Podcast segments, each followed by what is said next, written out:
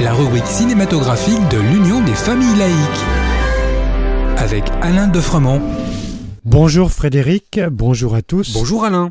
Aujourd'hui, tu nous parles d'un réalisateur italien, Marco Bellocchio. À l'occasion de la sortie de son dernier film L'Enlèvement, je me suis penché sur la carrière de ce maître du cinéma italien. Son dernier film, réalisé à l'âge de 84 ans, montre qu'il a gardé toute sa vivacité et sa maestria. De quoi parle l'enlèvement? Eh bien, il s'inspire de l'histoire vraie d'Edgardo Mortara, 1851-1940, jeune garçon juif enlevé de force de sa famille bolognaise en 1858 pour être élevé comme chrétien. En 1858, donc, dans le quartier juif de Bologne, les soldats du pape viennent, sur ordre du cardinal, s'emparer d'un fils de la famille Mortara, Edgardo, qui a près de sept ans. Une ancienne femme de chambre de la famille a confié qu'elle avait baptisé en secret l'enfant, alors qu'il était malade et qu'elle le croyait au seuil de la mort à six mois. Le code de droit canonique impose alors que, puisque baptisé, Edgardo reçoive une éducation catholique. Ses parents vont se battre pour le revoir, soutenus par une opinion publique de plus en plus opposée au pouvoir temporel de l'Église. Mais le pape refuse le retour de l'enfant vers ses parents, car c'est maintenant un chrétien.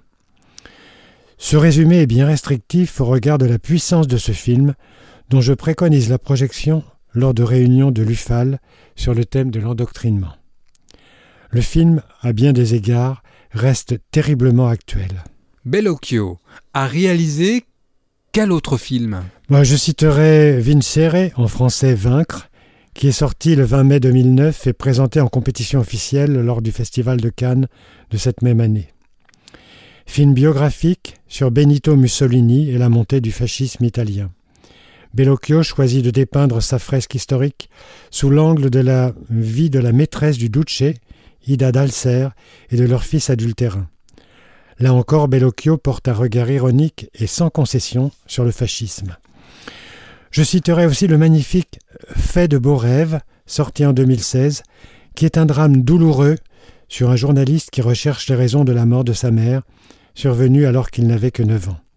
Et enfin, Le traître, Il Traditore, qui raconte l'histoire de Thomas Buccetta, dont les révélations ont permis au juge Falcone de lutter avec efficacité contre Cosa Nostra, qui est le nom de la mafia sicilienne. Mais il y en a tant d'autres.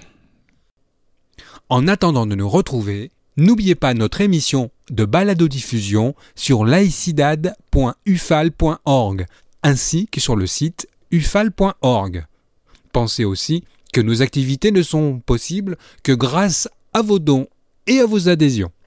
C'était Frédéric et Alain sur Laikino. À bientôt. C'était Laikino, la rubrique cinématographique de l'Union des familles laïques.